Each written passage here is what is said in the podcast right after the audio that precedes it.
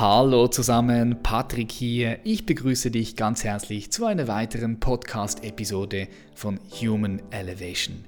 Jeden Freitag kriegst du hier unzensierten und inspirierenden Content, der dich stärkt, der deine Perspektiven und dein Bewusstsein erweitert.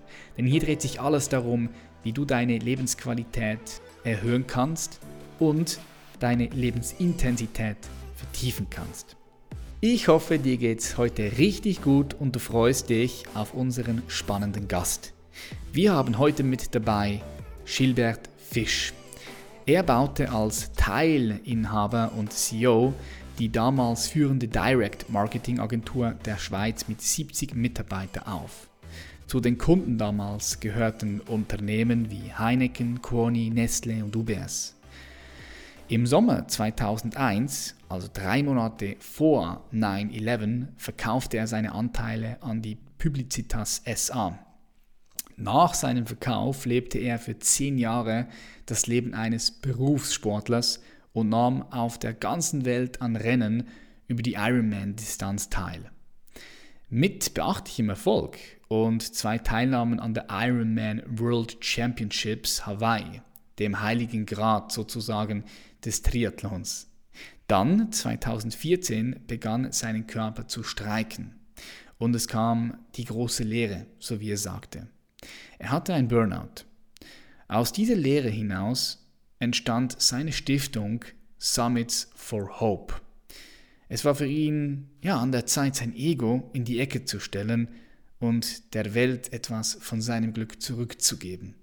Und seither engagiert er sich als alternder Jungunternehmer, so wie er sich bezeichnet, für seine Herzensprojekte Bildung, Wasser und Zuflucht. Sein Ziel ist es, Kindern in Afrika die Chance auf ein Leben ohne Armut zu schenken. Es wird sehr, sehr spannend, denn wir schauen an, wie er diese Stiftung aufgebaut hat, wie er es schafft, dass 100% der Spendengelder auch eingesetzt werden für die Projekte und auch tatsächlich jeder Cent, jeder Rappen dort landet. Er erzählt uns im heutigen Gespräch, wie er es geschafft hat, aus dieser Lehre, aus diesem Burnout heraus einen Impuls zu empfangen und ihm dann wirklich auch zu folgen. Es wird spannend, schnall dich an, mach dich ready und ich begrüße ganz herzlich in der Show Gilbert Fisch. Gilbert, herzlich willkommen in der Show. Danke für die Einladung, der ich sehr gerne gefolgt bin. Ja, mega. Ich finde es richtig cool, dass du hier bist, weil ich es äh, sehr, sehr feiere, was ihr da macht.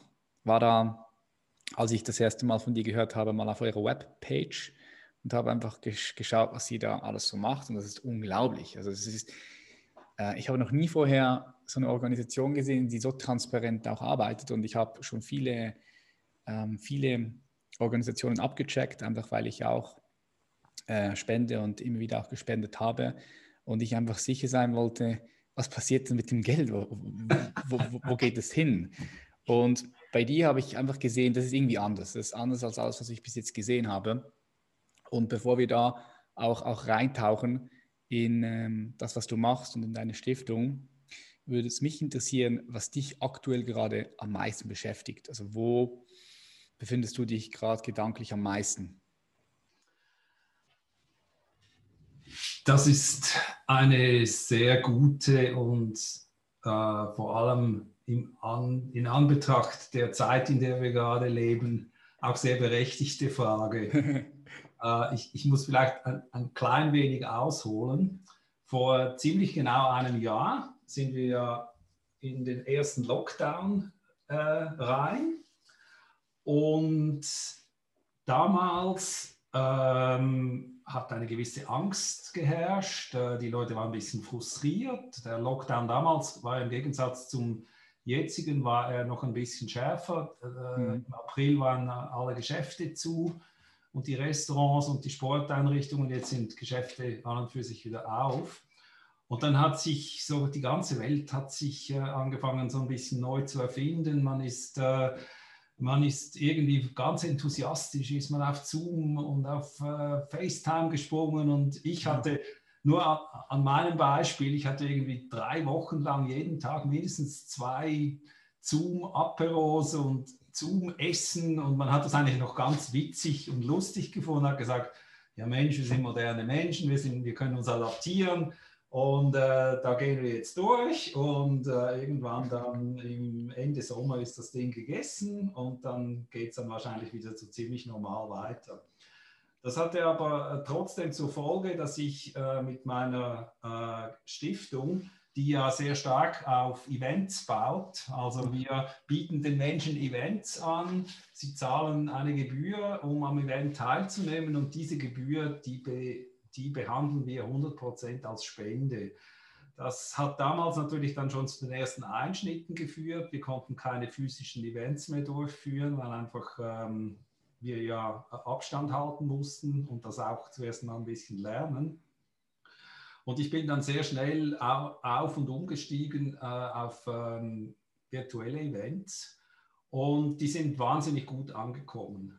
Also die Leute haben gesagt, Mensch, wie schnell ihr das macht und jawohl und äh, wir, wir sträuben uns dagegen, äh, jetzt irgendwie schwermütig zu werden wegen diesem blöden Virus und genau, wir bewegen uns draußen in der Natur etc. Und das hat zu sehr guten Resultaten und, und einem sehr schönen Spendenfluss geführt. Und wir konnten das Jahr 2020 eigentlich ohne nennenswerte Einbußen im, im ganzen Spendenbereich konnten wir abschließen. Wow, schön. Jetzt 2021 ist alles ganz anders. Was äh, im letzten Jahr noch zu Begeisterungsstürmen geführt hat, äh, ist heute wird vielerorts ein bisschen mit Nasenrümpfen äh, äh, angenommen. Wir, haben, wir sind uns wir haben einfach keinen, keinen Bock mehr auf diese virtuellen Geschichten. Wir, mm. wir, wollen uns wieder treffen, wir wollen uns wieder spüren. Mm. Äh, und das ist aber leider im Moment nicht möglich.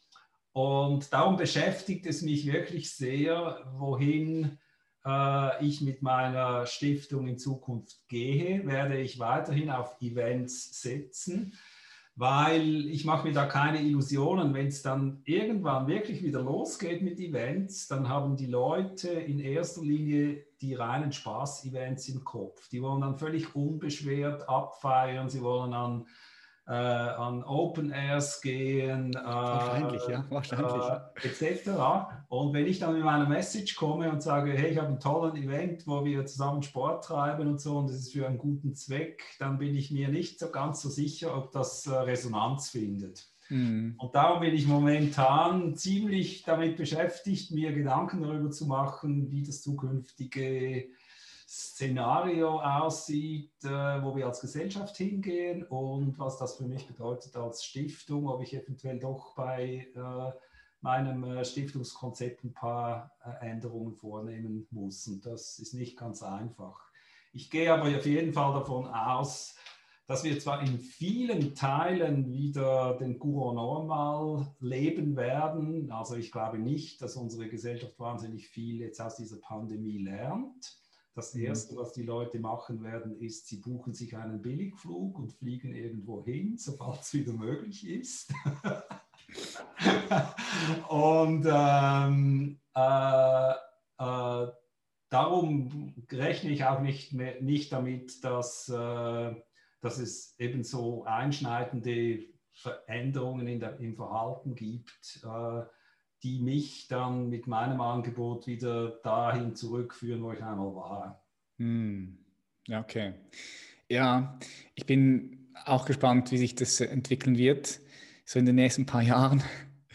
Und ich denke heute als Unternehmer, völlig egal, ob du jetzt so eine, eine Stiftung hast wie du oder ein, einfach ein Unternehmen, was Umsatz machen möchte, was die Welt verändern möchte, wie dein Unternehmen ja auch, es, ist, es muss flexibel bleiben heutzutage. Innovativ, kreativ und flexibel. Ja. Ich war wahnsinnig überrascht, wie viele Kleinunternehmer ähm, das Ende des ersten Lockdowns nicht dazu genützt haben, wirklich zügig ähm, sich darüber im Klaren zu werden, was dieser Lockdown für sie eigentlich wirklich bedeutet, nämlich in Bezug auf die Ausrichtung in die Zukunft. Mhm. Ich habe verschiedene Beispiele im, im, privaten Kreis, die haben dann einfach ihren kleinen Laden wieder aufgemacht und ähm, dachten, das wäre es jetzt gewesen.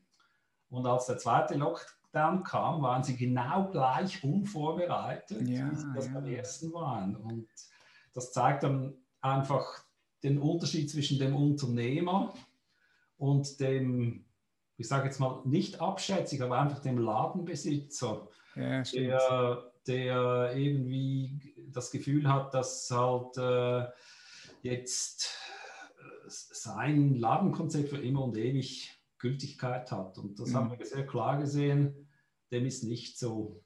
Wir, wir müssen, wir müssen uns anpassen, weil äh, was das alles bedeutet jetzt in den nächsten zwei, drei Jahren, haben wir ja noch überhaupt keine Ahnung. Genau, das ist so. Du kannst auch nicht wirklich langfristig konkret planen. Du kannst schon planen, aber du musst einfach bereit sein, äh, die Richtung des Segels wieder zu verändern. so würde ich es mal sagen. wir fahren alles auf Halbsicht. Ja. Jetzt, du hast von Events gesprochen. Das ist ja ein Konzept von dir, die Strategie, solche Events zu organisieren und durch diese Events eure Projekte zu finanzieren. Kannst du da mal ein bisschen erzählen, wie dann eure Strategie, das Konzept aussieht und was es für Events sind? Einfach für all die Leute, die vorher noch nie was von, von dir gehört haben oder auch nie was von, von Summit for Hope gehört haben. Wie, wie macht ihr das? Was für Events sind das? Kannst du da mal etwas Kontext geben? Als ich ähm, mich dazu entsch entschlossen habe, eine Stiftung zu gründen, war für mich von allem Anfang an klar, dass ich etwas, etwas oder einige Sachen wirklich anders machen wollte, als, als das die meisten Vereine und Stiftungen, die gemeinnützig unterwegs sind, machen. Was für mich überhaupt nicht in Frage, in Frage kam, war einfach die hohle Hand zu machen und hm. mittels äh, elektronischer oder physischer Spendenbriefe etc. Ähm, Geld zu sammeln und das äh, in, in meine Wasser-, Bildungs- und Zufluchtsprojekte zu investieren. Ähm, die, die Grundidee war, dass ich mich gefragt habe, was, wo, wo liegen meine Stärken und was mache ich einfach sehr gern im Leben. Ähm, obwohl ich äh, in die Sportfalle getappt bin mit, mit, mit einem Burnout, war für mich klar, dass äh, mich sportlich zu bewegen äh, eine lebenslange äh, Leidenschaft von mir sein wird. Ähm, es musste einfach eine, äh, sagen wir mal, recht dramatische Veränderung der Intensität und der, wie soll ich sagen, des, der Ziele im Sport musste ich vornehmen, aber dass ich mich immer bewegen möchte, das war für mich von allem Anfang an klar. Ich war auch äh, sehr gut vernetzt in in weiten Bereichen des Sports. Und darum habe ich mir gesagt, äh, ich möchte gerne diesen, diese sportbegeisterten Menschen als Community ansprechen. Und was gibt es Einfacheres oder Schöneres, als ihnen gemeinsame Sporterlebnisse zu bieten? Mhm. Also bin ich hingegangen und habe äh, ein Konzept erarbeitet, wo ich teils über eigene äh, Events, die ich also von Grund auf selbst veranstalte, oder andere Events, wo ich quasi äh, aufspringe und, und, und Mitläufer bin, wie zum Beispiel einen Zürich-Marathon, mhm. wo ich mir überlegt habe, wie kann ich das Format des Zürich-Marathons nutzen, Menschen, die da äh, rennen, dazu oder dafür begeistern, eben nicht nur einfach zu rennen, sondern für zum Beispiel halt ein Wasserprojekt zu rennen.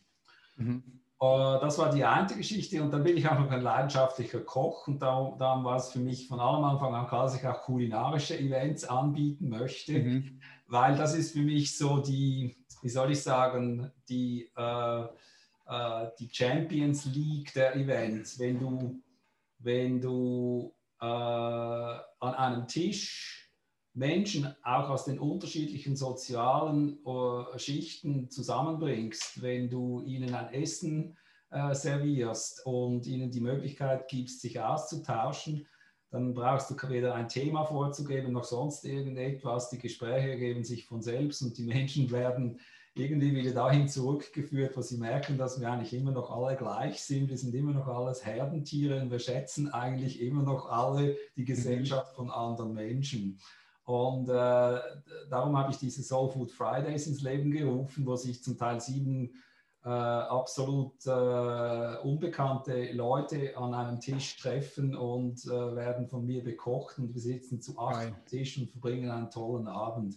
Also mir ging es von allem Anfang an darum, Menschen zusammenbringen und mit mhm. ihnen das zu tun, was sie, was sie selbst gerne tun, äh, ihnen ein Format zu bieten, wo es auch ein bisschen einfacher fällt, äh, vielleicht einmal äh, aktiv etwas zu tun für ein Hilfsprojekt, äh, sprich, äh, dass sie in die, in die äh, Rolle der, der Fundraiser auch schlüpfen, also die rennen da einen Marathon und gehen dann hin und sagen, okay, ihr könnt mich sponsern und das geht in ein gutes Projekt. Oder dass ich eben hingehe und sage, äh, ich habe einen tollen Event, äh, wir bringen einen Tag am Törlersee, multisportmäßig, wir können so ziemlich alles machen von Radfahren über Rennen zu Bootcamp bis hin zu Stand-up-Paddling und ihr bezahlt mir einfach eine, eine, Teilnahme, eine Teilnahmegebühr und ich investiere diese Teilnahmegebühr in, in, in ein Hilfsprojekt. Okay. Das, das hat mich angetrieben, diese Stiftung zu machen. Ähm, und da bin ich auch ziemlich blauäugig äh, eingestiegen und musste dann aber doch äh, auch de, auf dem harten Weg, auf dem harten Weg lernen, dass sobald ich halt Events anbiete, bewege ich mhm. mich halt einfach in der ganz großen äh, Welt der Event, mhm. wo eine Riesenauswahl besteht und mein Event genauso verlockend und verführend sein muss wie irgendein anderer. Mhm. Äh, weil wenn ich das nicht bieten kann, dann gehen die Leute halt dahin, wo ihnen der Sinn steht. Auf jeden Fall. und das, und das, äh, das, wie soll ich, das Attribut, es ist für einen guten Zweck, das, das geht dann schon recht schnell in den Hintergrund. Mhm. Ah, ich finde es me mega geil, wie du das alles kombiniert hast. Also was ich jetzt gerade rausnehme hier, ich möchte noch mal kurz zusammenfassen für alle Zuhörer und Zuhörerinnen. Du hast geschaut, wo sind deine Stärken, wo sind deine Leidenschaften, was machst du gerne? Du hast das Ganze kombiniert, also sehr kreativ und hast ja damit etwas richtig Geiles, Großes aufgebaut. Und für all die Leute, die die, die jetzt einfach nicht mehr, nicht, nicht einfach nur so spenden wollen und dann, okay, ich habe jetzt mal irgendwo etwas gespendet, sondern für die bietest du noch eine Plattform, sich zu connecten, sich zu verbinden mit anderen Menschen, die sie nicht kennen. Das heißt, du hast gleichzeitig eigentlich auch ein Netzwerk geschaffen, ein Netzwerk von Menschen, äh, was ja dann auch wieder Möglichkeiten für andere Menschen gibt. Ich finde solche Netzwerke immer sehr, sehr äh, kraftvoll und wertvoll weil jeder neue Mensch, den du kennenlernst, kann irgendwo auch wieder eine Tür für dich sein und gleichzeitig kannst du auch eine Tür für irgendjemand anders sein. Und so hast du eigentlich ganz viele verschiedene äh, Werte, Mehrwerte miteinander kombiniert, ja?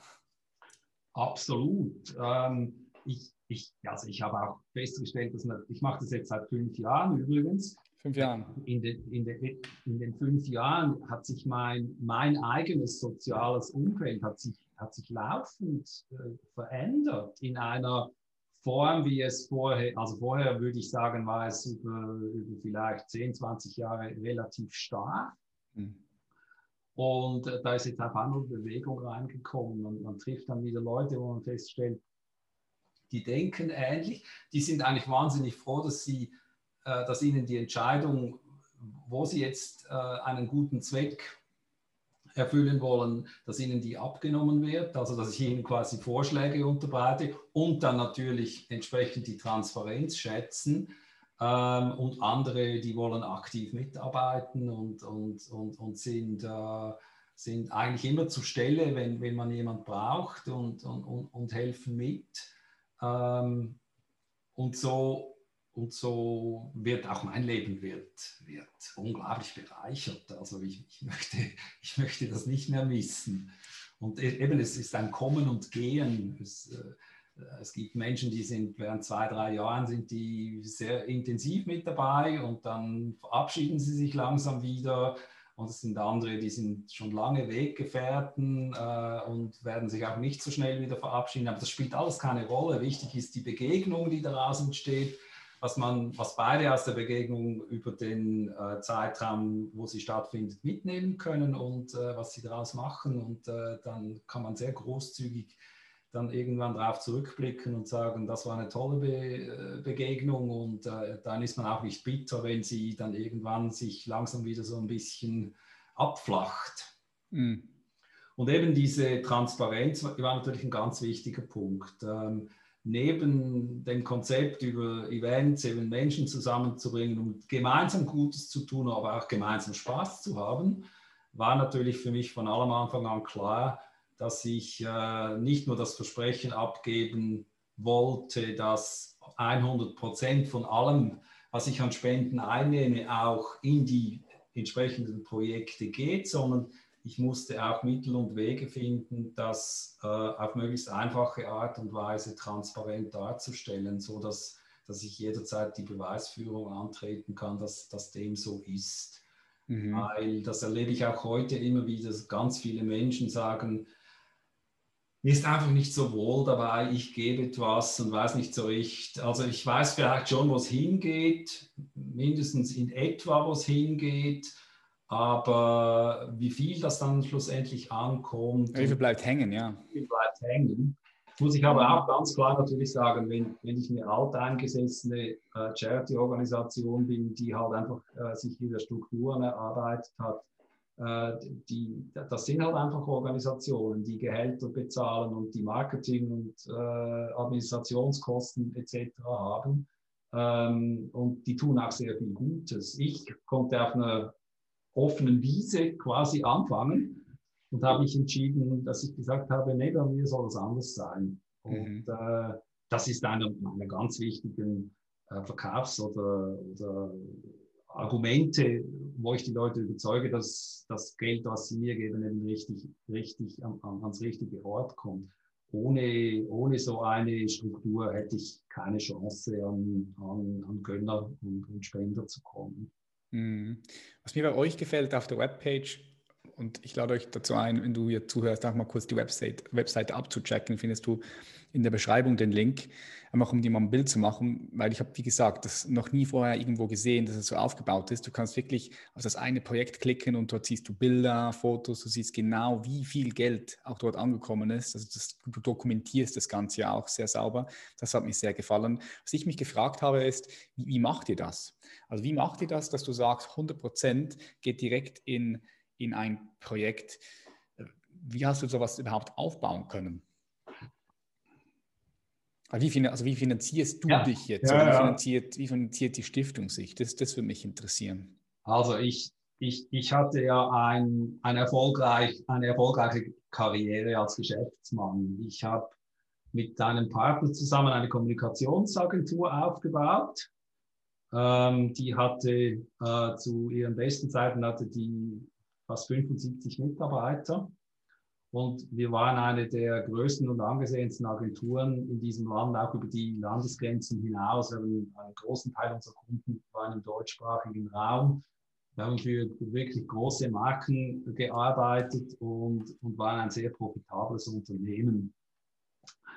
Und in 2001 ähm, hat mein äh, Telefon geläutet und da war jemand am Draht, der äh, wollte sich mit mir zum Mittagessen verarbeiten und ich wusste sofort, äh, wohin dieses Mittagessen geht. Äh, ich wusste sofort, dass die äh, uns äh, quasi mehr oder weniger gerne gekauft hätten.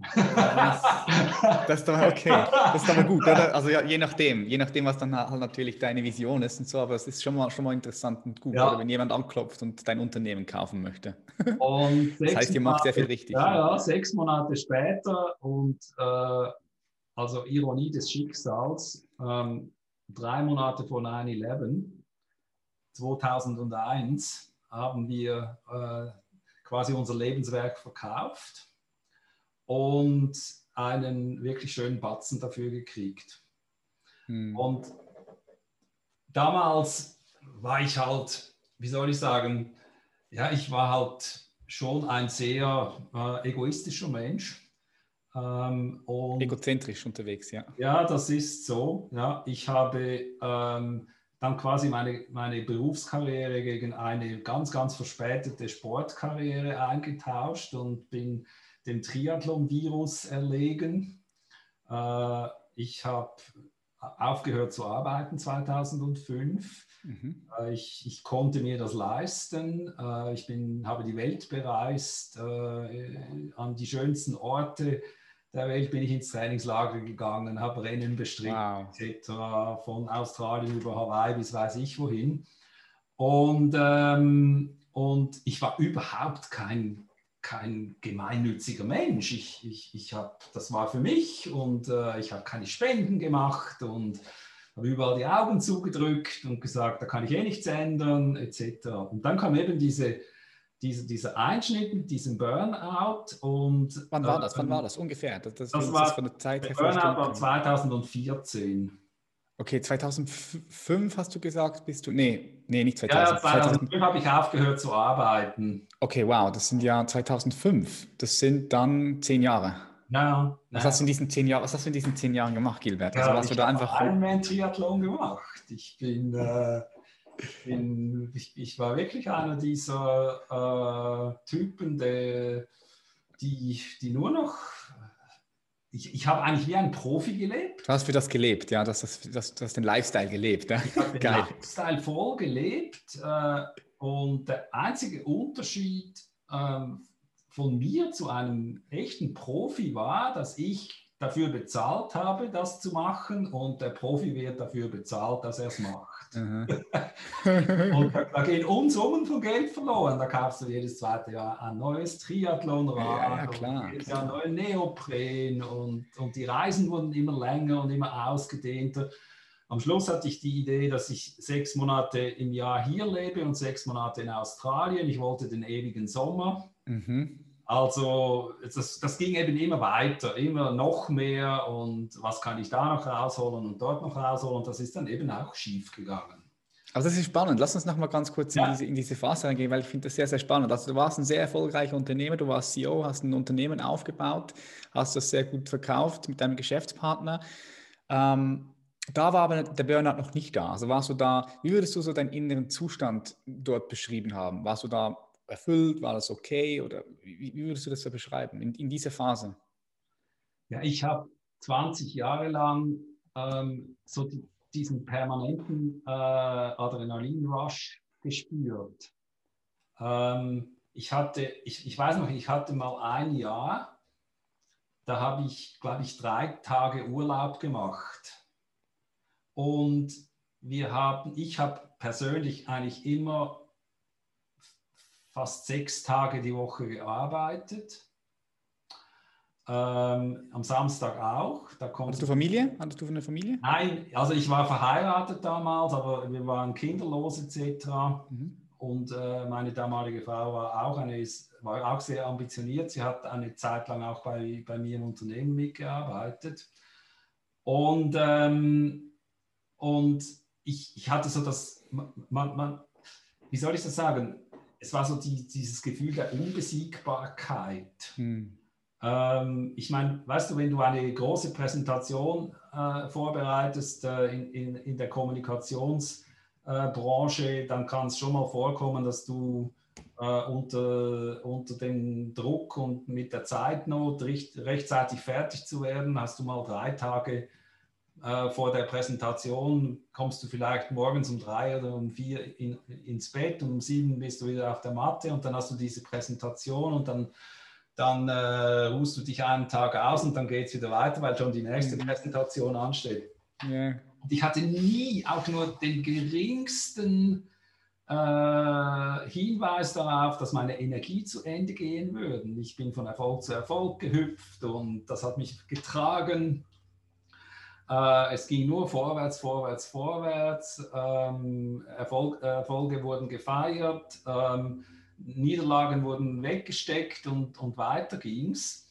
Ähm, das, was mich dazu be, äh, bewogen hat, dann eben auch zusammen mit meinem Partner die Firma zu verkaufen, wir haben so ein bisschen gespürt, dass wir so einen Zenit erreicht hatten. Mhm. Um weiter wachsen zu können, hätte hätten wir wahrscheinlich Auslandsfilialen eröffnen müssen. Und das wollten wir nicht. Diese Ambition hatten wir nicht.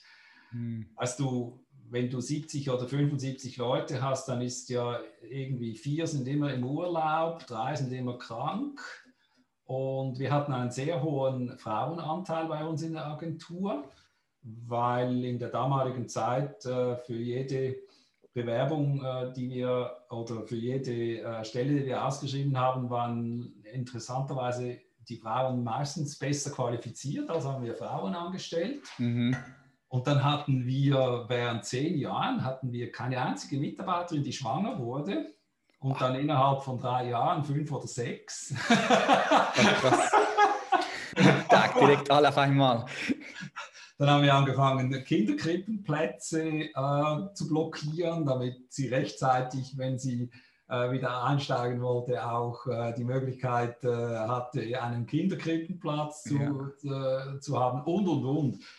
Aber eben, so um 2001 und um diese Zeit herum habe ich langsam gespürt, dass die Energie doch ein bisschen zu Ende geht. Die Begeisterung war nicht mehr immer da, Niederlagen waren ein bisschen schwieriger zu verkraften etc. Und bei einer, einer wirklich objektiven Betrachtung des Marktes, was gibt er her, was sind unsere Möglichkeiten, was ist unser Potenzial, noch weiter, noch größer zu werden, was eigentlich das Credo in der Wirtschaft ist. Und als wir dann verkauft hatten, sowieso, dann unsere Investoren wollten natürlich weiteres Wachstum sehen. Die Begeisterung ist dann langsam so ein bisschen abhanden gekommen. Und ja, man kann sagen, also es gibt ja diesen Spruch, äh, der sagt, wer, wer, wer ein Golf-Handicap 3 äh, hat, der arbeitet noch drei Stunden in der Woche. Äh, und beim Triathlon war es irgendwie ähnlich. Äh, ich habe dann so ein bisschen den, den Thrill eingetauscht vom geschäftlichen Erfolg hin zum sportlichen Erfolg. Mhm. Und ich musste mich fünf Jahre verpflichten. Die fünf Jahre war ich dann noch da und dann war es für mich klar, das ist jetzt ein Lebensabschnitt, der zu Ende geht, der war toll und den möchte ich auch nicht missen aber jetzt, jetzt muss eigentlich was anderes kommen. Und eigentlich mhm. wollte ich nochmal etwas Neues anfangen. Nicht mehr Kommunikation und nicht Copy-Paste und sagen, hallo, jetzt bin ich wieder da und äh, ich habe jetzt eine neue Agentur und jetzt kommt ihr doch alle wieder zu mir. Sondern ich habe gesagt, wenn ich eine gute Idee habe, dann bin ich bereit, nochmal was Neues auszuprobieren. Aber ich hatte einfach diese Idee nicht. Mhm. Und da hat sich der Triathlon wunderbar angeboten. Da hast du immer was zu tun, kannst immer schön trainieren, kannst dir deine Zeit richtig selbst einteilen. Und, ähm, und dann war für mich der Weg klar, dann bin ich einfach diesen Weg gegangen. Okay, mega, mega. Und dann warst du so zehn Jahre unterwegs, überall auf der Welt, hast Sport gemacht, hast diesen Lifestyle gelebt ich kann mich da sehr gut reinfühlen, weil ich auch mal den, den Natural Bodybuilding Lifestyle gelebt habe, von 2000, Ende 2013 bis 2016. Kann man, doch kann man so sagen, eigentlich so. Ja, wir haben im selben Fitnesscenter trainiert. Ja, früher im Beach, stimmt. Wenn, wenn du reingekommen bist, wurde es immer dunkel. Ja. nee. also nicht, also ich, wegen, wegen, weil du einfach so so eine massive Erscheinung warst. Ne? ja, das war spannend. Ja, ich kann da, ich kann da voll mit dir, mit dir, mit dir mitfühlen. Ähm, würdest du sagen, also würde mich jetzt persönlich interessieren, was du, was du durchgearbeitet hast, durchgehasselt hast, sehr erfolgreich warst und danach auf einmal diese Option gehabt hast, hey, etwas Neues zu machen oder einfach, du hast gemerkt, es wurde irgendwie eng und, und du möchtest aus dieser Enge raus und dann hast du dich entschieden, diesen Sport zu machen, reisen zu gehen. Also es ist kombiniert, Reisen, Sport. Ähm, Finde ich genial, wenn du Sport und Reisen kombinierst. Würdest du sagen, dass du vielleicht irgendwo einen Nachholbedarf gehabt hast, dass du das nicht gehabt hast während dieser Zeit, wo du durchgearbeitet hast? Oder würdest du sagen, doch, du hast auch während der Zeit, wo du durchgearbeitet hast, immer mal wieder coole Reisen gemacht? Das, das würde mich interessieren.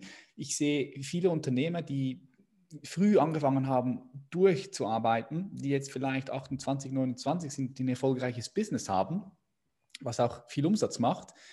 Ich merke manchmal, die haben so ein gewisses Nachhol Nachholbedarf. Die wollen noch auf Partys gehen, äh, rumreisen.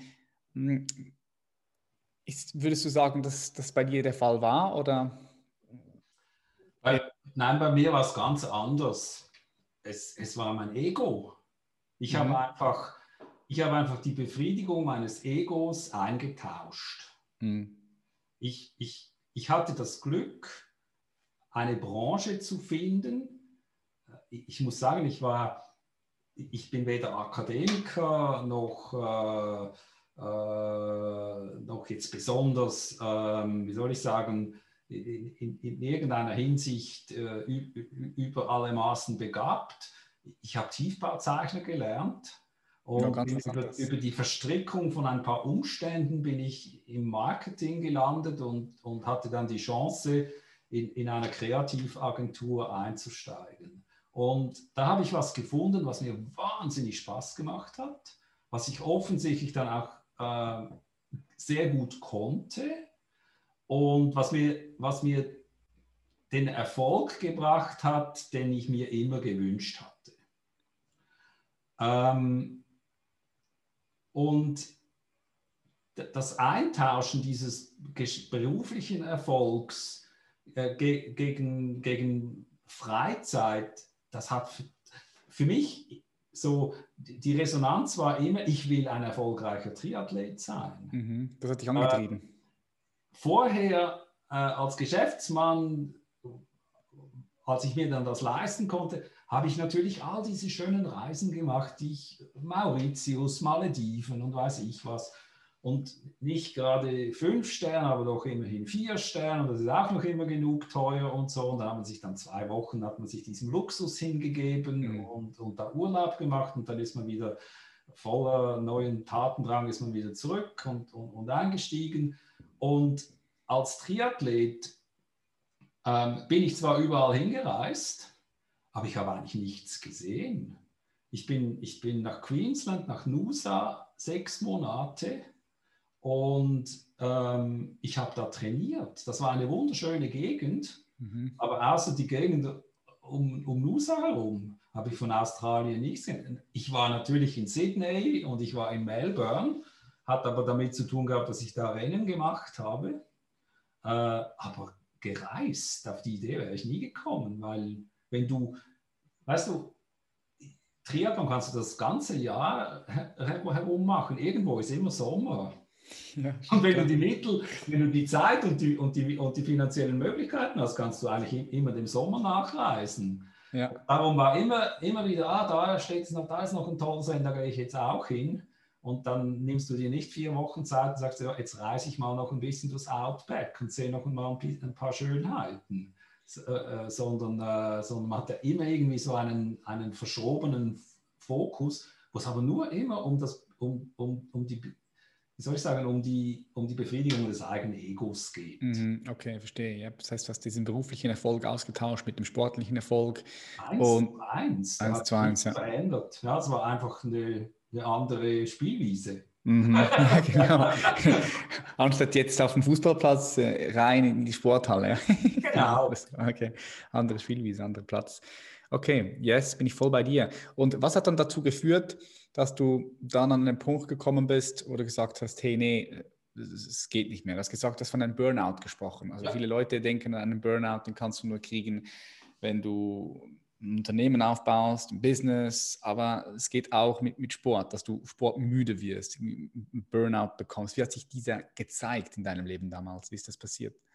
Uh, Burnout ist, ist egal, also ich muss es so sagen. Burnout ist, wenn du das, wenn du das physisch anschaust, also es gibt ein, ein physisches Phänomen für, für Burnout. Ähm, in unserem Körper haben wir äh, so eine Drüse, die heißt Nebennierenrinde. Und diese Drüse produziert Cortisol, das ist ein Stresshormon. Und Cortisol wird den ganzen Tag über auf einem sehr, sehr tiefen Level ausgeschüttet.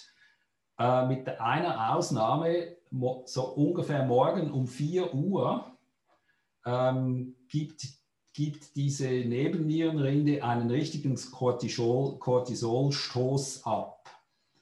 Diesen Cortisolstoß brauchen wir, damit wir am Morgen aus den Federn kommen. Ohne den, ohne den hast du den Kick nicht, der dich, der dich quasi von der horizontalen in die vertikale bewegt. Mhm.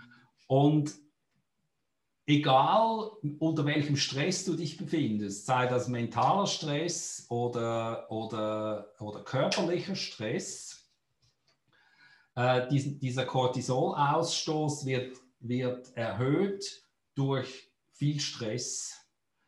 Äh, und darum ist es, ist es völlig egal, ob du dich im Büro überpowerst oder beim Sport überpowerst. Beim Sport spricht man dann auch oft von Übertraining. Mhm. Kenne ich auch. Ähm, du, du hast einen viel zu hohen ähm, äh, Stresshormonlevel und irgendwann sagt diese Nebennierenrinde, ich habe jetzt keinen Bock mehr und hört auf. Und das passiert von einem Tag auf den anderen. Und jetzt fällt dir morgens um vier dieser Cortisolstoß und du wachst auf und kommst nicht aus dem Bett. Und also ich, ich kann nur sagen, das war eine der der erschreckendsten Erfahrungen in meinem Leben. Hm. Äh, ich wollte aufstehen und es ging nicht. Keine Motivation, kein Drive mehr. Nichts. Ausgebrannt. So. Alles weg, alles weg. Kein Sinn mehr. Hast du doch Sinn, irgendwo noch Sinn so gesehen? Oder? Und, und das geht nicht. Das, das, das ist nicht eine Geschichte von einem Tag und am nächsten hm. Tag ist es wieder gut. Man macht dann ein bisschen Pause, legt sich hin, äh, schläft schön, isst gut und so und am nächsten Tag ist das wieder repariert. Und diese Antriebslosigkeit, ähm, die ist so enorm groß, also diese Bremse, die da, die da auf einmal entsteht, dass du natürlich äh, als Geschäftsmensch, äh, also du kannst gar nicht zur Arbeit gehen die bleibt nichts anderes übrig als anzurufen und sagen, ich kann heute nicht zur Arbeit kommen, ich schaffe es einfach nicht. Äh, beim Sport stellst du fest, du sitzt den ganzen Tag da und schaust zum Fenster raus und drei Tage später bist du depressiv, mhm. weil, weil dein, dein ganzes Universum bricht zusammen, deine Unbesiegbarkeit, dein, dein Drive, alles, was dich ausgemacht hat Ganz abgesehen davon, dass du dir deine täglichen kleinen Einheiten an Selbstbestätigung nicht mehr holen kannst, weil einfach nichts stattfindet. Und ähm, bei mir war das so, dass ich äh, glücklicherweise, ich habe das kommen sehen und, und habe sehr viel darüber gelesen. Und ich wusste glücklicherweise, was zu tun ist ähm, und, und, und habe mich dann sehr schnell damit abgefunden, also, dass mir das jetzt halt einfach passiert. Und dann ist etwas ganz Interessantes passiert. Ähm, ich habe in der Zeit natürlich, weil ich einfach nichts an, weil ich für nichts anderes Drive hatte, ich habe viel gelesen und viel ferngesehen. Und ich hatte das Gefühl, dass mir, dass mir das Leben ähm, über diese Medien alles präsentiert, was schief läuft auf dieser Welt. Von Artensterben über Umweltverschmutzung, von äh, Überfischung der Meere bis zu Hungersnöten, von Dürrekatastrophen zu Überschwemmungen, einfach von, von Industrieunternehmen, äh, die massiv äh, die Umwelt verschmutzen, von Nahrungsmitteln, die äh, eigentlich gar keine Nahrungsmittel mehr sind, sondern die Menschen nur noch vergiften und, und, und. Also ich konnte, ich konnte keine Zeitung aufschlagen und keinen, keinen, den Fernseher nicht anschalten. Das wurde mir tagtäglich präsentiert. Okay. Und da habe ich mir so gedacht, das, das ist verrückt. Und, und, und habe gesagt, Mensch, mach doch was einfach da sitzen und sagen, das, da läuft vieles scheiße. Ha? Aber nichts zu machen ist keine Option mehr. Und ich habe zwei Jahre gebraucht, bis, bis ich soweit war, für mich selber zu entscheiden, was ich machen will. Weil am Anfang, ich habe etwa 30 Konzepte geschrieben. Hm. Und jedes Mal, wenn ich das Konzept so angeschaut habe, habe ich gesagt, und jetzt, was ändere ich damit? Wenig bis gar nichts. Am Anfang wollte ich Aktivist werden. Ja. Hm? Wolltest du bei der Greenpeace einsteigen oder wo? Dann habe ich sehr schnell gemerkt, dass als Aktivist kannst du nur was bewegen, wenn du Jurist bist. Ja, klar, weil da hast du das Know-how und ja, ja, ansonsten, ja. Oder sonst sonst bist du entweder immer im Gefängnis, also wenn du, wenn du richtig, ja, mhm. oder, oder du verstehst einfach nicht, worum es wirklich geht und an welchen Schrauben du drehen musst. Und dann habe ich gesagt, okay, das kann ich alles nicht, das kann ich nicht, das kann ich nicht. Ja. Und, und gescheitert bin ich aber dann doch immer wieder an so der ganz einfachen Rechnung, die ich gemacht habe. Ich habe mir gesagt, okay, für, für wie viele Menschen oder für was auf dieser Welt änderst du jetzt etwas? Und das, das war immer für mich eine zu kleine Zahl. Bis ich an eines Tages an den Punkt gekommen bin, wo ich mir gesagt habe, jetzt fang doch mal einfach an, einem Menschen zu helfen. Und wenn das gut geht, dann hilfst du noch einem zweiten. Und wenn das auch wieder funktioniert, dann nimmst du noch einen dritten dazu. Weil für, für die Menschen bist du wirklich der große Unterschied. Ja. Für die kannst du diesen großen Unterschied machen, von dem du immer träumst. Und, und so bin ich dann einfach, habe ich wieder auf einmal eine klare Sicht erhalten. Und, und dann kamen eben diese Fragen, was will ich machen, wie will ich es machen? Und jetzt kommen wir eigentlich zurück auf deine Ursprungsfrage, wo wir jetzt einen ganz weiten Bogen mhm. genommen haben. Wie finanziere ich das Ganze? Ähm, am Anfang habe ich, also mein erster Gedanke war, ich nehme jedes Jahr einen gewissen Betrag und ähm, unterstütze ein oder zwei Projekte damit.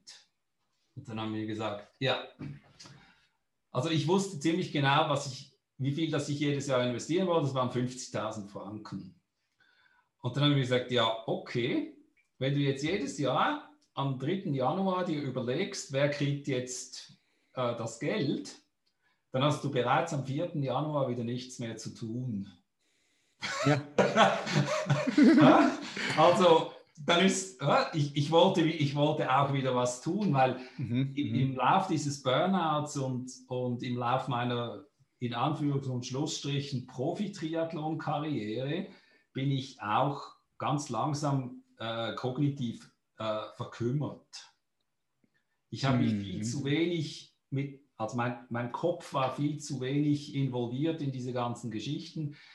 Ich, ich konnte nicht mehr Kopf rechnen, ich konnte mir den sechsstelligen PIN-Code nicht mehr merken, ohne ihn aufzuschreiben. Äh, und ich habe richtig, richtig gemerkt, wie, wie, meine kognitiven Fähigkeiten ganz langsam den Bach runterzugehen. Ich, ich, ich pflege auch heute noch zu sagen, ich habe mich langsam wieder zum Blumenkohl zurückentwickelt. Ich glaube, es ist auch, ist auch spannend, diese Erfahrung gemacht zu haben. Also da sieht man einfach auch mal wieder, dass es wichtig ist, deinen Geist äh, zu trainieren, also etwas für deinen Geist zu machen, sei es ein anspruchsvolles Buch zu lesen oder dich einfach weiterzubilden, weiterzuentwickeln, ja.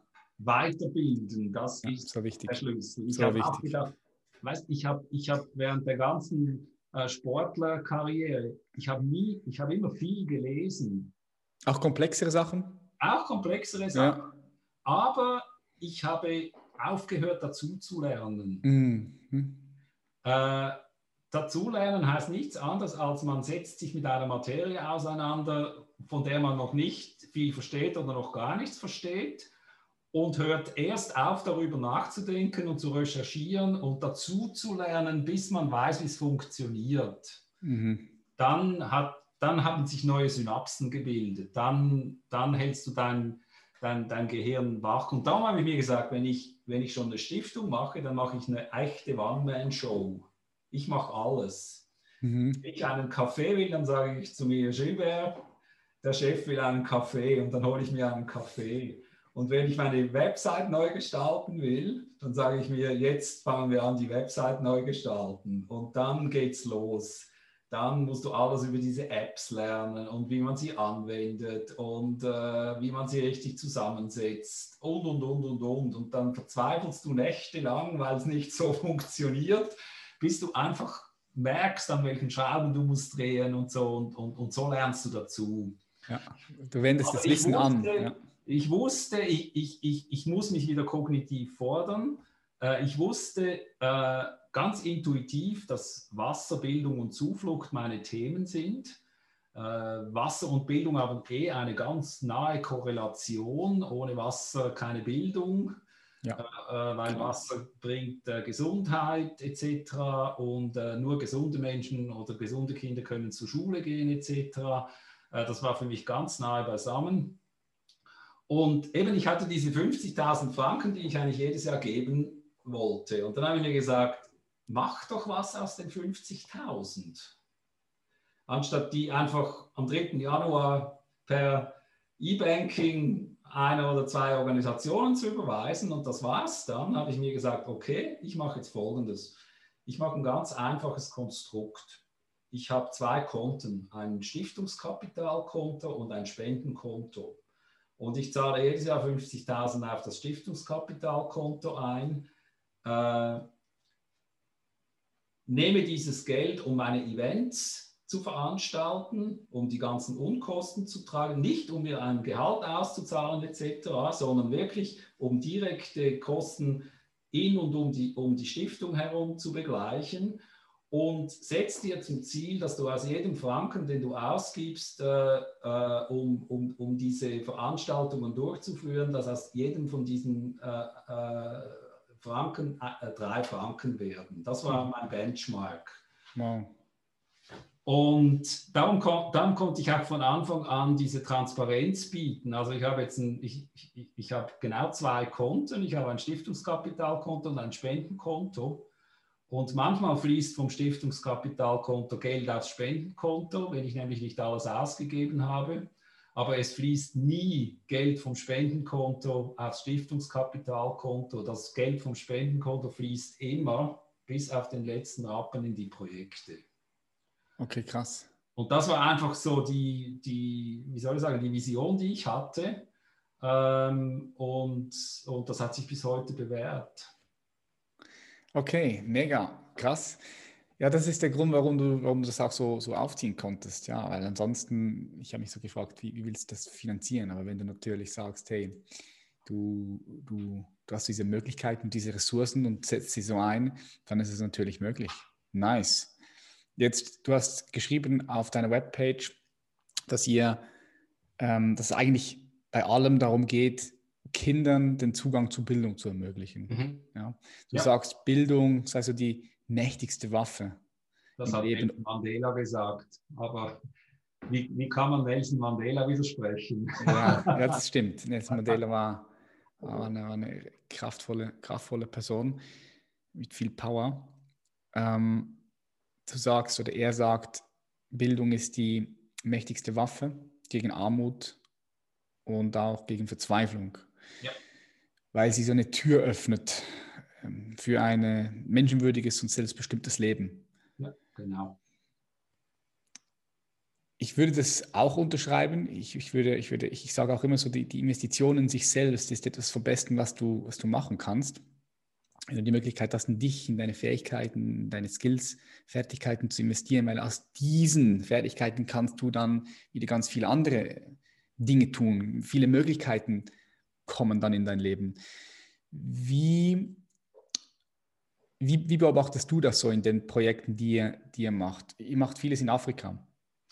Das ist ein reiner Zufall. Äh, ich werde immer wieder gefragt, wieso gerade Afrika? Mhm. Ähm, ich, ich, war also nicht ein Afrika-Reisender, der auf seinen Reisen Elend gesehen hat und dann gesagt hat, da will ich helfen. Ähm, ich habe am Anfang mit, mit kleinen Geschichten habe ich andere äh, Hilfswerke unterstützt, in, in, mit, mit dann doch auch äh, signifikanten Beträgen. Am Anfang rein im Wasserbereich. Und bei, bei diesen ähm, Tätigkeiten habe ich sehr viel eben über Wasser und den Zusammenhang äh, von Wasser und Bildung etc. Äh, gelernt.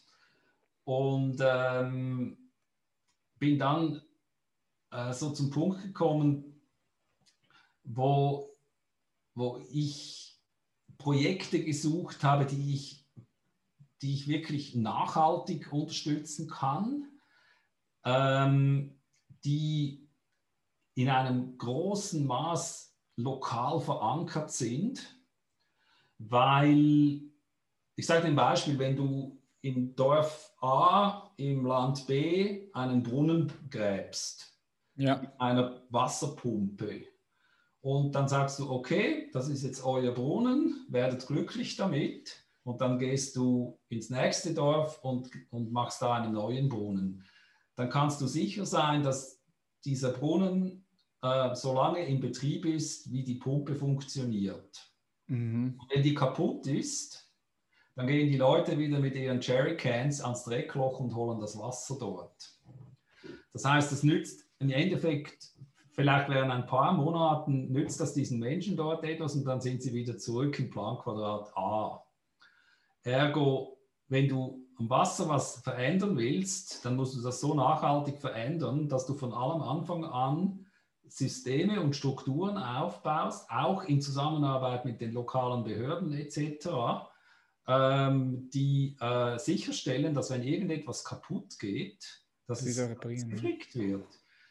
Es nützt nichts, wenn ich in einem Dorf äh, drei Latrinen mit äh, Klärgruben äh, baue und wenn die Klärgrube voll ist, dann kommt einer mit seinem kleinen Lastwagenanhänger, pumpt die Klärgrube leer, fährt zwei Kilometer den Fluss rauf und kippt die ganze Scheiße in den Fluss rein. Mm.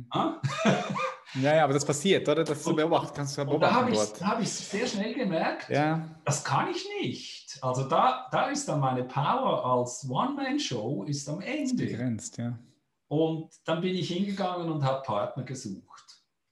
Äh, Organisationen, die ähm, hier in der Schweiz tätig sind, die aber äh, in dem Bereich, wo ich mit ihnen zusammenarbeiten will, über entweder langjährige oder auf höchstem, auch politischem Level äh, äh, gut, gute Verbindungen in, in, in diese Projektländer äh, verfügen. Und da habe ich zwei Organisationen gefunden. Ähm, die, die, eine heißt We Care For, das ist ein, ein kleiner Verein, der tatsächlich von einer Heimweh-Afrikanerin und ihrem Mann gegründet wurde. Die unterstützen aber seit äh, bald 20 Jahren ein Heim für Straßenkinder in Kenia. Mhm. Und, äh, und zwar lückenlos. Ähm, denen sind diese Kinder ans Herz gewachsen etc. Die haben allerbeste Beziehungen zu den Betreibern dieses Heims. Äh, da herrscht, herrscht totale finanzielle Transparenz auch. Und da wusste ich, mit denen will ich im Bildungsbereich zusammenarbeiten. Weil stell dir vor, ein Straßenkind, das du mit sechs Jahren von der Straße holst, äh, das macht nur Sinn, wenn du dem ein, ein Dach über den Kopf äh, gibst und, und ihn zur Schule schickst, wenn es die Schule abschließt mhm. und den bestmöglichen Schulabschluss erlangt, den es mit seinem mit seinen geistigen Fähigkeiten erlangen kann. Und das kann unter Umständen, wenn, wenn, wenn, dies, wenn dieser Junge noch studiert, kann das 15 Jahre dauern. Also die, die Verpflichtung, die du eigentlich eingehst, ist, ich unterstütze ein Kind, das geht 15 bis vielleicht sogar 16 Jahre, bis, bis man den wieder auf die Straße schicken kann. Und dann, dann sinkt er aber nicht ab im Elend, sondern er, er hat eine Perspektive für sein Leben. Im Wasserbereich arbeite ich mit Wasser für Wasser in Luzern zusammen.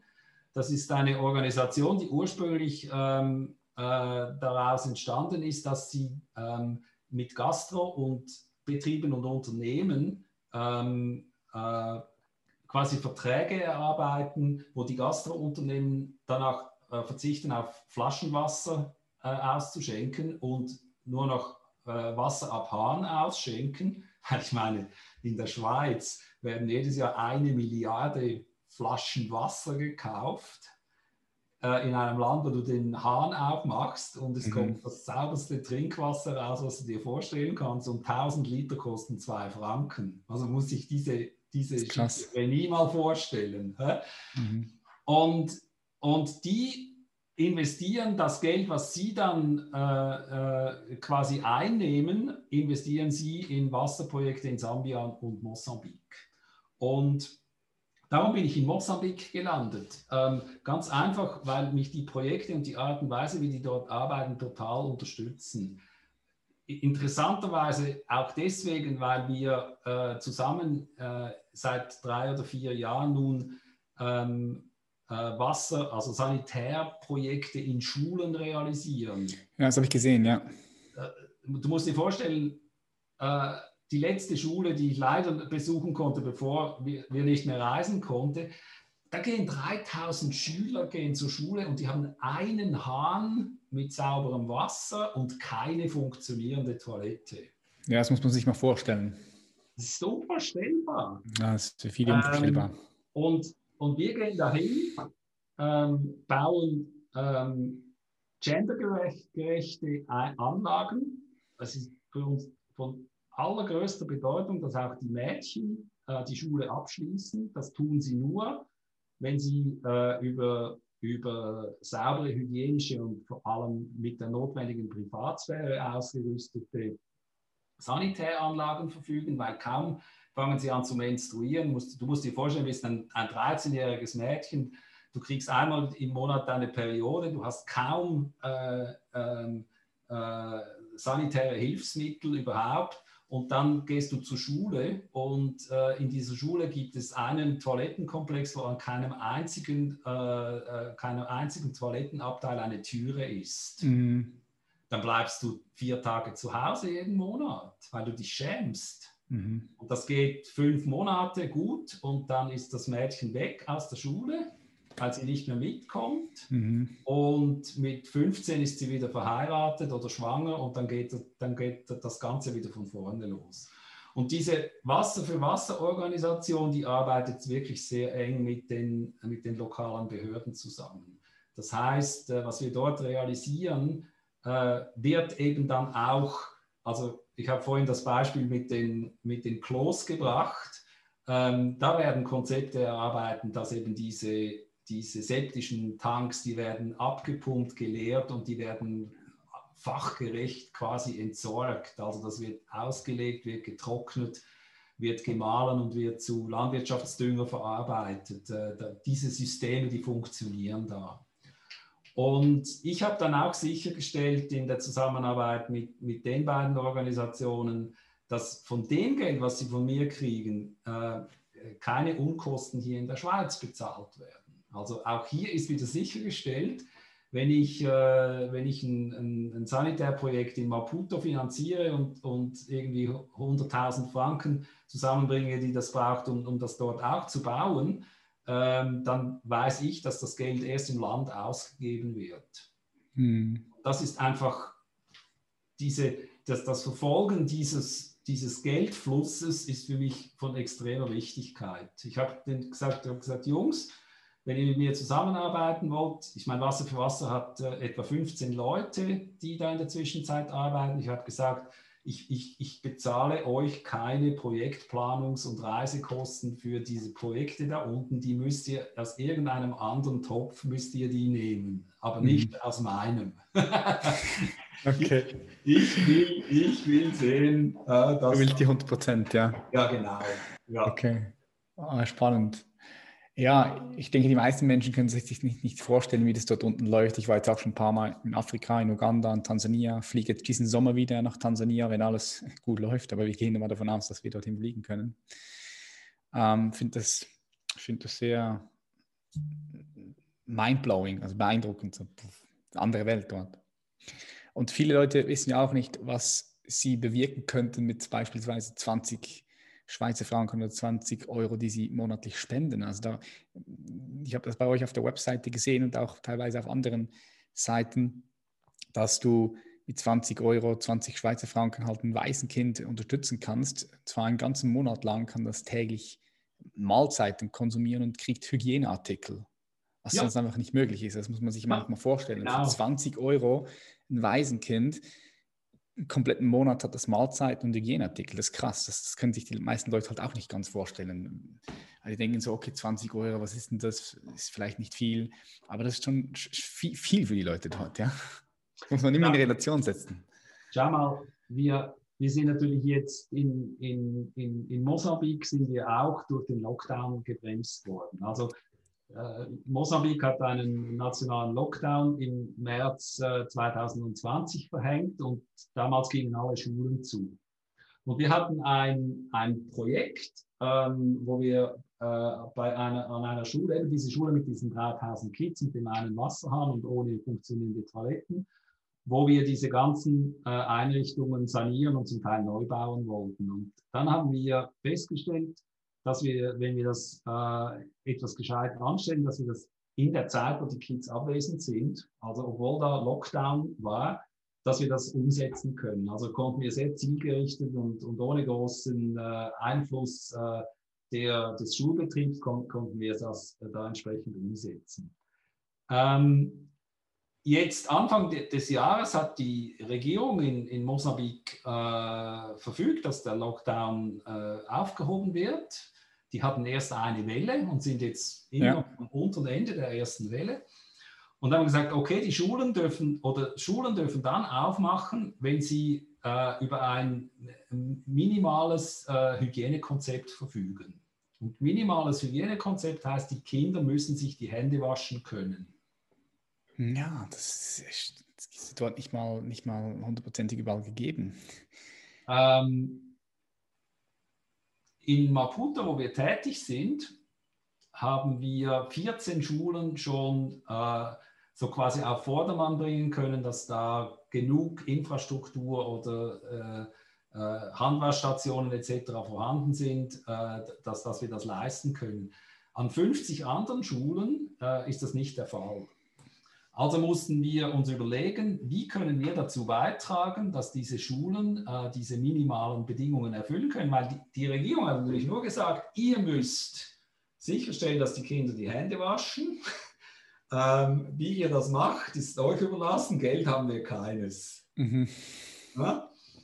Und wir sind dann hingegangen und haben ein Projekt äh, äh, zusammengestellt und äh, haben jetzt in den ersten drei Monaten dieses, dieses Jahres versucht, den ersten Teil dieses Projektes äh, zu finanzieren. Und zwar ging es darum, 50 Schulen mit 95.000 Kindern 95.000 ähm, Kinder. 95, ja, es gibt Schulen da, die haben 3000 äh, Schüler und die Schüler gehen in Dreischicht-Prinzip äh, wow. äh, äh gehen die da zur Schule. Es gibt eine Frühschicht, eine Mittagsschicht und eine Nachmittagsschicht. Krass. Äh, die Klassen sind zum Teil 60 Kinder groß, das heißt, in einem Schulzimmer hast du an einem Tag bis zu 180 Schulkinder, die sich da wow. Und wir haben mit Wasser für Wasser zusammen, äh, also Wasser für Wasser hat das mit den lokalen Partnern erarbeitet, eine mobile, mobile Handwaschstation. Das musst du dir vorstellen, das ist ein Gestell mit einem relativ großen Tank drin, mit einem Hahn, äh, mit, mit Seifenschalen etc., wo also diese Kids äh, im Prinzip am Morgen, bevor sie zur Schule gehen, können sie hingehen, können sich die Hände nass machen, können sich die Hände einseifen und dann das Ganze wieder, wieder abwaschen. Ähm, und wir, wir, wir haben 467 von diesen äh, Handwaschstationen gebraucht. Und wenn du 95.000 Kits hörst, dann überrascht es dich nicht, dass die erste Seifenlieferung, die wir gemacht haben an die 50 Schulen, waren 73.300 lokal produzierte Seifen. Ja. Ähm, das hat 57.000 Franken gekostet. Also das ist etwa 50 Rappen pro Kind. Mhm. Und das ist etwas, was ich immer wieder ins Feld führe und sage, Leute, ähm, wir können mit wirklich ganz wenig Geld können wir, äh, können wir viel bewegen. Mhm. Und viel bewegen heißt, ich, ich meine, du musst dir vorstellen, in, in Mosambik hat kein Mensch äh, die gehen nicht nach Hause und haben Fernsehen und dann kommt der Staat und macht während dem Lockdown, machen die Online-Schule. Äh, die haben die Mittel gar nicht für das. Nein, die sind dann einfach, die haben einfach nichts zu tun. Und die werden bildungsmäßig so weit zurückgeworfen, also man, man hat noch überhaupt keine Ahnung, ja. was, was, was, das ist, weil die, die verlieren in einem Jahr mehr als ein Jahr. Und wichtig war jetzt einfach, dass diese Schulen wieder aufgehen können, dass diese Kids wieder zur Schule können, weil mit jedem Tag, wo, wo diese Schulen zu sind, wird das, wird das Bildungsdefizit größer und werden all die Investitionen, die in den letzten Jahrzehnten gemacht wurden, zunichte gemacht. Ja, das, das ist eh, eh jetzt, so viele Leute haben gar nicht auf dem Schirm, was durch diese Lockdown-Politik in anderen Ländern ausgelöst wird, was das für Auswirkungen hat, auch nachhaltig vielleicht, ja. Das ist krass. Ja, ja, ja. Ja,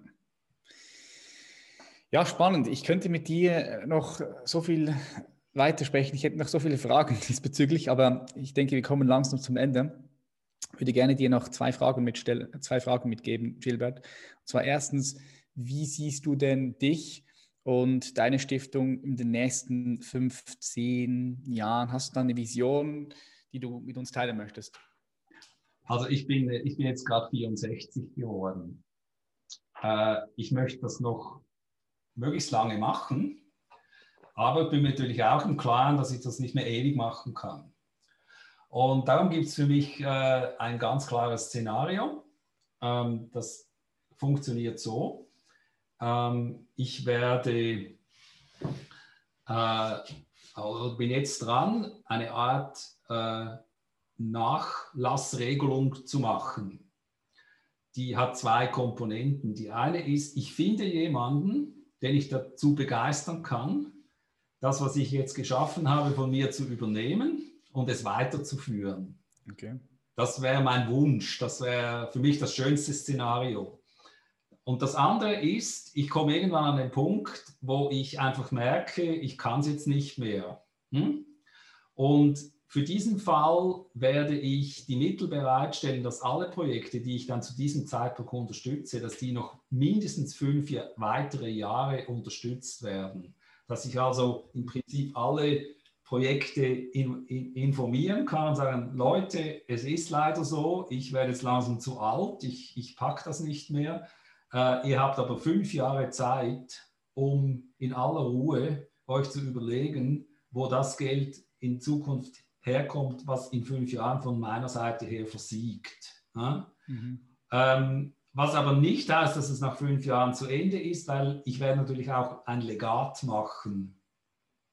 Was bedeutet das? das? Also das Legat heißt, äh, das ist nichts anderes als eine testamentarische Verfügung. Ah, okay. Ich habe keine Kinder und ähm, äh, ich kann frei entscheiden, wem ich mein Geld wie vermachen will.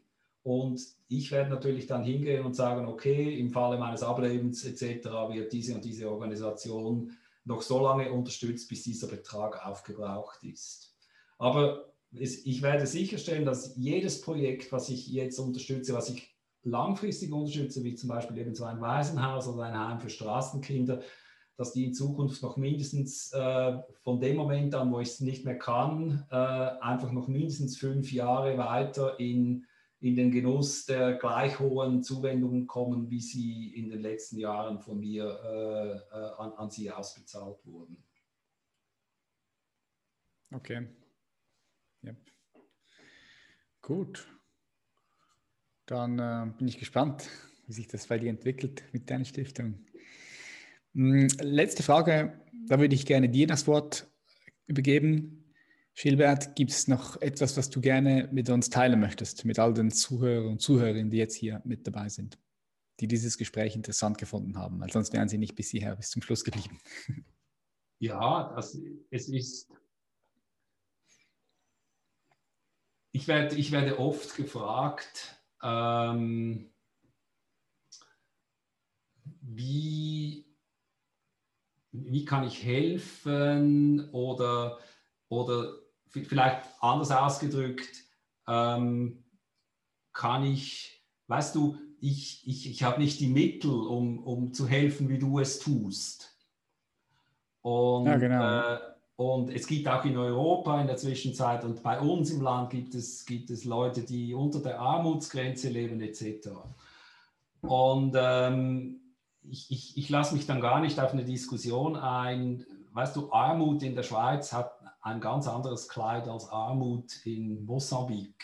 Mhm es ist immer noch ein Unterschied, ob du doch noch irgendwo eine soziale Anlaufstelle findest, äh, als wenn du keine findest und mit weniger als einem Dollar 90 pro Tag eine Familie ernähren musst. Aber das ist eine Diskussion, äh, die überflüssig ist. Nein, was ich mir mhm. wünsche von den Menschen ist einfach ähm, etwas Güte. Und etwas Güte äh, bringt, äh, tut ganz viele Tore auf. Etwas Güte heißt, ähm, ich, äh, das haben wir jetzt wieder gelernt während der Pandemie, ich klinge bei der Nachbarin, die betagt ist und frage sie, kann ich für sie einkaufen? Ja. Etwas, etwas Güte ist, äh, jemandem ein Lächeln auf das Gesicht zu zaubern. Etwas Güte ist, in sich hineinzuhören, gibt es irgendein Thema, was, was bei mir resoniert? Ein Thema, was mir wichtig ist, völlig egal, ob das Umwelt, Tiere, Kinder, Wasser oder weiß ich was ist, gibt es ein Thema, was bei mir resoniert und, ähm, und, und würde, würde es mir ein gutes Gefühl geben, wenn ich da etwas leiste. Ja. Und etwas leisten heißt wieder, ja, ich kann Geld geben, ich kann unterstützen, ich kann äh, in der Gemeinde nachschauen, ob irgendwo ein Plogging stattfindet, wo man mit, äh, mit, mit Mülltüte bewaffnet und Handschuhen bewaffnet äh, einen Kilometer des Seeufers säubert, von, von Zigarettenkippen über gesenkte Fahrräder bis hin zu Cola-Dosen und Bierflaschen. Mhm. Äh, einfach überlegen, ähm, was würde mir Freude machen und, und wo könnte ich mit etwas Güte einen kleinen Beitrag dazu leisten, dass, dass unsere Welt ein kleines bisschen besser, sauberer oder was auch immer wird. Und, äh, und das dann einfach zelebrieren. Mm. Und wenn das jeder tut, dann werden wir auch als Gesellschaft ein bisschen besser. ich denke, Güte ist definitiv etwas, was wir alle gebrauchen können, was jeder Einzelne, aber auch wir als Kollektiv gebrauchen können, gebrauchen können und, und natürlich auch geben können. Ja. Ich habe mich schon oft ins Fettnäpfchen gesetzt und das ist für mich natürlich einfach zu sagen, weil, wie gesagt, ich hatte nie Kinder. Aber es, es gibt immer wieder Leute, die, die sagen, ja, was könnte ich denn machen? Und ich frage sie dann, hast du Kinder? Und mhm. wenn sie dann sagen, ja, ich habe Kinder, dann sage ich oft, verbringst du genug Zeit mit deinen Kindern? Und dann bin ich schon mal oft mitten im Fettnäpfchen. Weil die Kinder sind wirklich unsere Zukunft. Mhm. Und wenn Eltern es sich nicht fertig bringen, die Prioritäten so zu setzen, dass wir in einem bestimmten Abschnitt in ihrem Leben die Kinder das Wichtigste sind oder das Wichtigste sein sollten, was sie haben, ja, da, da sollte man ansetzen. Aber das ist eben gefährlich. Da mache ich mich lieber sehr unbeliebt. ja, aber gut, das ist natürlich, das ist natürlich ein Loop, äh, den du hier ansprichst. Äh, Gilbert, der ist riesig und ich sehe den Loop auch, klar, aber das ist nicht mal, da könnten wir zwei, drei, vier genau, Stunden äh, nochmal noch darüber quatschen. Ja. ja.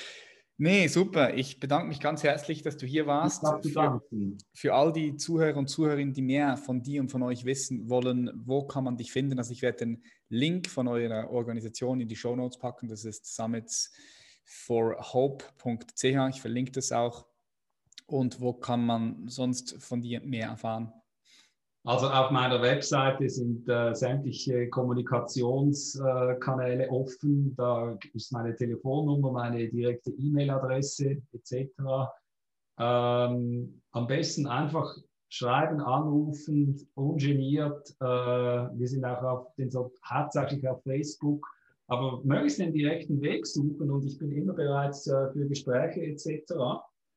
Wir suchen die äh, Administration natürlich, oder ich versuche die Administration vor allem den Papierausschluss möglichst klein zu halten. Darum ist bei uns praktisch alles nur äh, online verfügbar. Ähm, aber äh, ich denke, äh, es, es, sind viele interessante Informationen da und ich schätze halt einfach den direkten Kontakt zu den Leuten, wenn sich jemand äh, dafür interessiert, äh, wie ich es mache, wieso ich es mache, etc., am besten einfach anrufen und dann gibt es immer gute Gespräche. Okay, super. Gilbert, ich bedanke mich. Ich wünsche dir und all deinen Projekten ganz viel Erfolg. Ich wünsche dir viel Freude und äh, wir sind verbunden. Vielen Dank. Ich bedanke mich ganz herzlich für dieses tolle Gespräch. Hat mir sehr Spaß gemacht. Mir auch. Danke dir. Bye, bye. Ciao. Und wenn dir diese Episode gefallen hat, dann freue ich mich, wenn du sie teilst und wenn du mir auch ein Feedback gibst. Du kannst uns gerne auf Instagram schreiben, auf dem Human Elevation Podcast, human.elevation oder direkt mir auf patrick.reiser auf dem Instagram-Account. Vielen herzlichen Dank, dass du hier bist. Ich freue mich auf die nächste Episode. Bis dann, love. Dein Patrick. Bye bye.